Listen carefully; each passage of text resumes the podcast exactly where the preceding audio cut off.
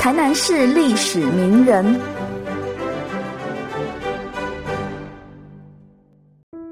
各位听众朋友，大家好，我是巨珍台湾总监王子硕，我今天很高兴在这边跟大家分享啊一个对台南来说很重要的人物巴克里牧师的故事。哦，我相信很多人啊都会来到在台南市东区的巴克里公园，那很多人会觉得很疑惑，巴克里哦到底是谁呢？哦，那他又在台南哦有什么样的事迹呢？哦，那我们把时间啊倒回一百多年前啊，当时台湾是被清国所统治啊，一八五八年啊，因为战争呃战败的关系呢，呃，清国签订了。天津条约，啊，许多的港口被迫对外开放，啊，台湾啊也因为这样的契机，啊，再一次对全世界展开了哦揭开它神秘的面纱，很多的外国宣教师因为这样子来到了台湾，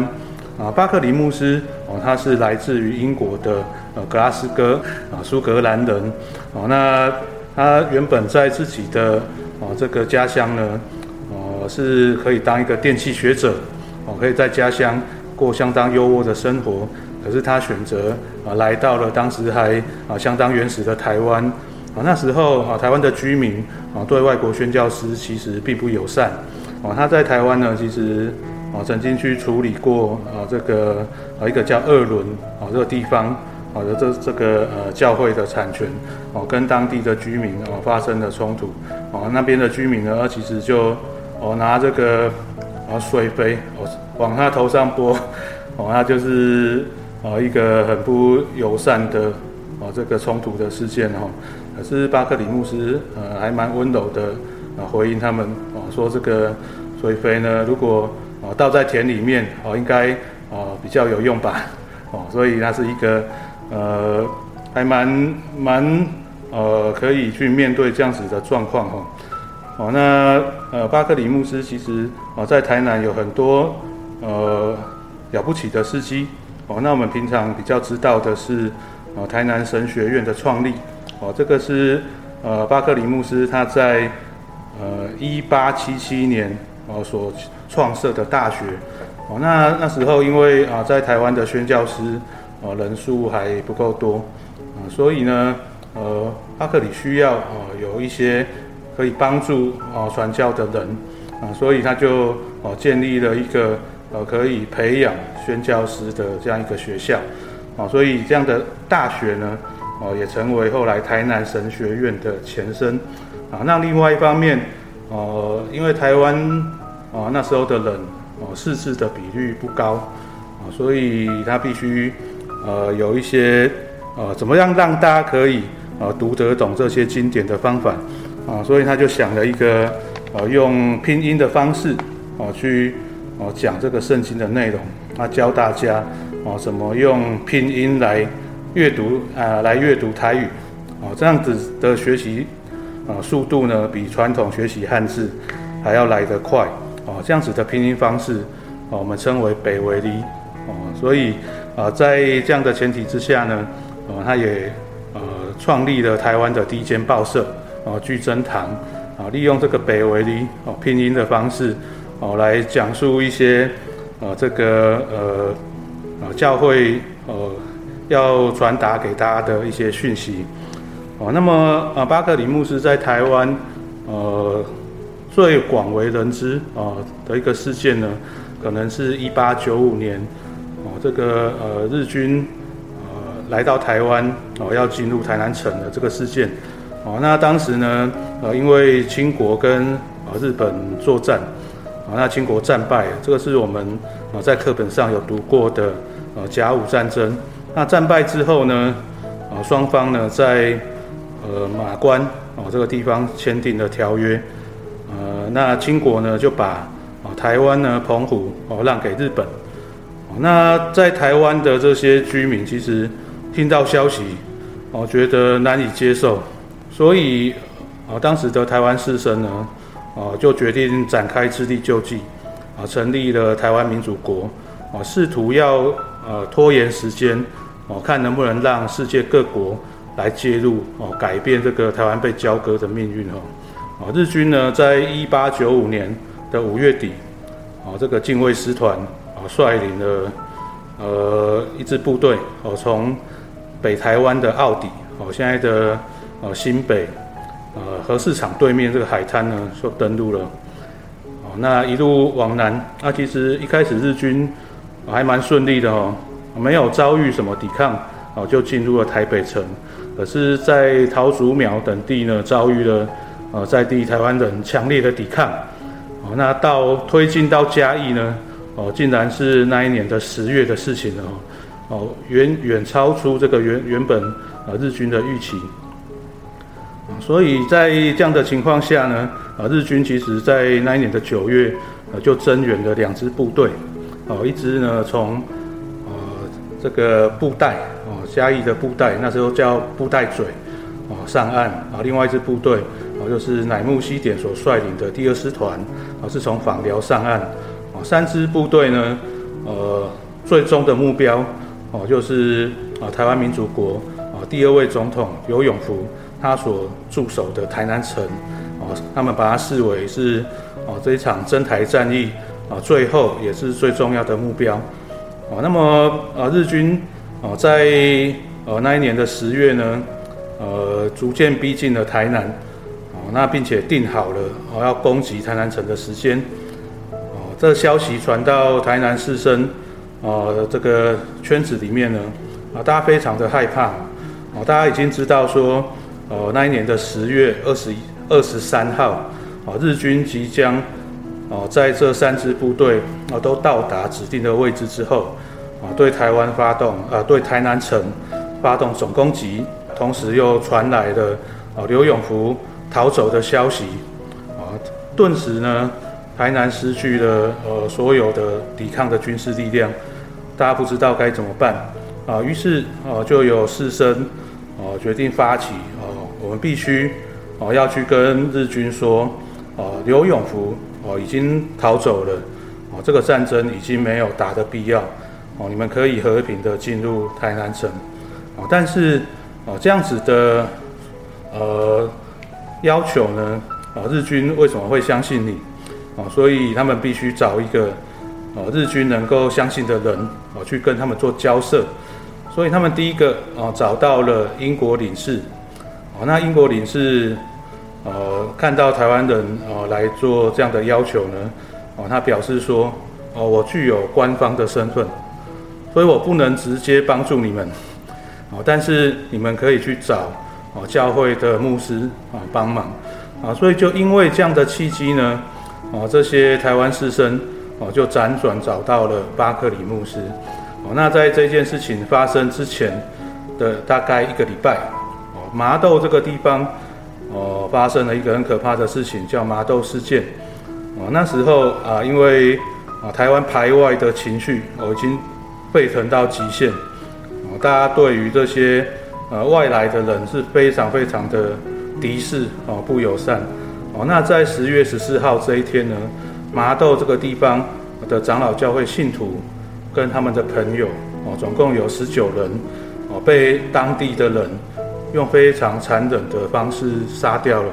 哦。那逃过一劫的人哦，跑来台南城哦，告诉哦台南城的这边的人说哦，麻豆出事了哦，大家才知道哇，发生这样的惨剧。非常的可怕啊，所以大家可以想象说，哦，那时候的巴克里牧师，哦，看到呃发生这样的事情之后，哦，台湾人又找上门来 要求帮忙，他的心情会是怎么样？哦，那我觉得他当时心情应该啊非常的复杂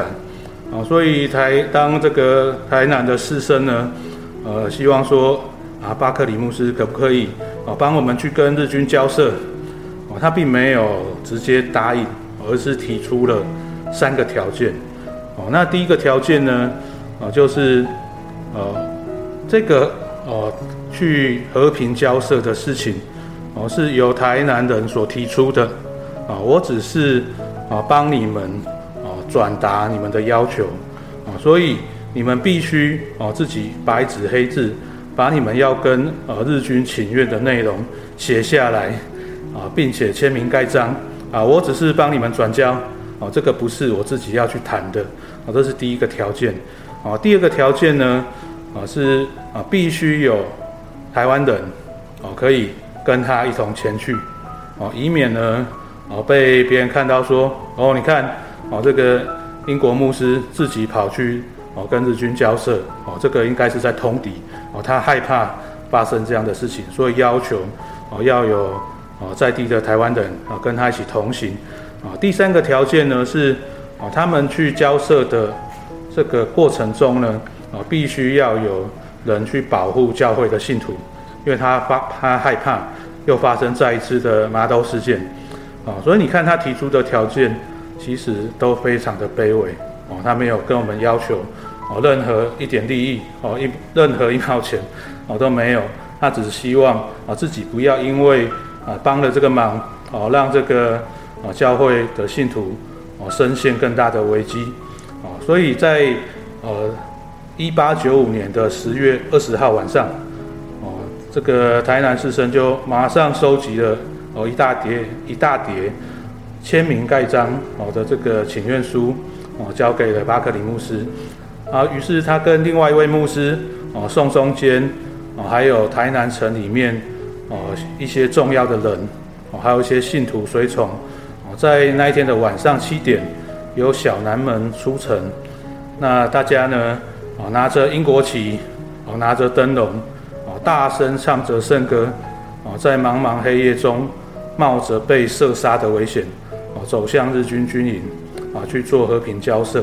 啊，大家要知道，哦，那时候去交涉，呃，并不一定会成功，而且是，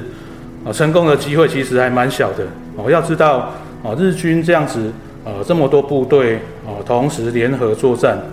哦的军事计划哦，岂是随随便便可以改变的啊？所以，而且他们啊也冒着很大的风险啊，因为日军很可能看到风吹草动哦就会开枪，所以他们才会拿着英国旗哦，声明说这边有英国人哦，是跟日本有邦交的哦，不要随便开枪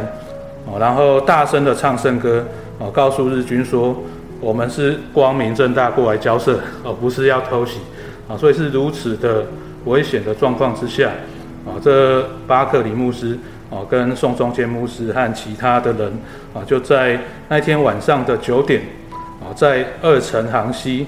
啊的北岸哦，也就是现在迦南药理大学哦对面秦王宫一带啊，遇到了呃日军的前卫部队啊，那日军前卫部队遇到他们呢？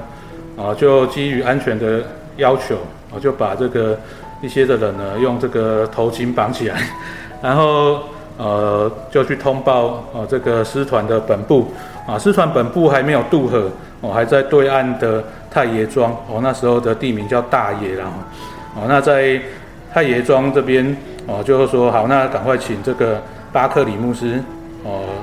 渡河，哦，过去见师团长乃木西典。哦，那就巴克里的回忆呢？哦，乃木希典啊，对他哦非常的礼遇跟信任。哦，那巴克里牧师就转交了哦台南居民的请愿书，告诉乃木希典师团长说啊，这个呃游泳服呢哦已经逃逃跑了。哦，那这个战争其实哦已经没有继续进行的必要。哦，台南居民。啊，希望日军可以和平的进城，啊，提出了这样的要求。好，那在这个乃木西点啊，得到这样的资讯之后呢，啊，他透过哦他的这个呃部队的呃联络系统啊，去跟安平港外的舰队啊求证，哦，这个刘永福是不是真的逃走了？啊，得到了一个正面的答复。哦，就海军跟他说，哦，有得到这样的情资，哦，他们已经在找了，啊，所以很快的南木西点就哦下了一个决策，哦，在他就跟巴克里说，哦，你们隔天早上五点，哦，你先带一半的人，啊，回到台南城去告诉大家交涉的结果，哦，那另外一半的人，哦，其实就是作为人质啊，就是宋中坚牧师跟另外一半的随行者，啊，之后呢？跟着部队哦一同进城啊，于是，在十月二十号上午的九点啊，日军啊就带着呃另外一半的宋中坚牧师啊，那一统的和平的进入台南城，哦，免去了一场灾祸，哦，那经过这样的事件，呃，我觉得呃，大家可能会呃无法理解说，哦，那时候的情境，啊，居然是这样，因为我们平常啊，如果稍微有在关注啊这些历史的人，哦，可能会听到一些说法，哦，说巴克里哦引日军入城，哦，这样子简简略的讲法。哦，其实呃，我觉得这样子的说法对当事人其实并不那么公平。哦，也许我们更应该完整的去去说。哦，其实当时巴克里是接受台南居民士绅的请托，为我们冒着危险哦去跟日本交涉，然后奇迹的哦改变了日军的军事计划，哦最后让事件和平落幕。这是比较完整的说法。哦，那巴克里牧师呢？啊，持续在台南哦，台湾继续的耕耘啊。他在啊一九一三年呢，呃，进行了呃这个新的新约圣经的翻译啊，用白话字北维尼的方式，让它翻译成台湾的能够看得懂哦的这个方式。那一九三五年二月，巴克里牧师因为太过于劳累啊，就中风倒下了啊。同一年的十月啊，他就过世了。那时候呢，他还是选择葬在这一块他最爱的土地啊，也就是台湾。那他的坟墓呢，啊，原本在啊，现在前锋路加油站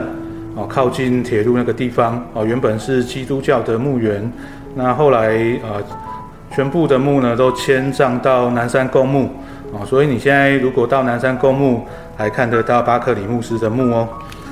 那跟大家分享这个故事呢，啊，其实是想让家大家知道，哦，在一八九五年，哦，那一个夜晚，哦，台南人，哦，虽然被啊遗弃了，啊，有人遗弃了我们，啊，但是也有人选择和我们站在一起，啊，这个人，啊，叫做巴克里牧师，啊，宋中坚牧师，啊，那我们希望后世的台南人，啊，可以记得他们在这边留下的点点滴滴。啊，以上巴克里牧师的故事介绍到这边，谢谢大家。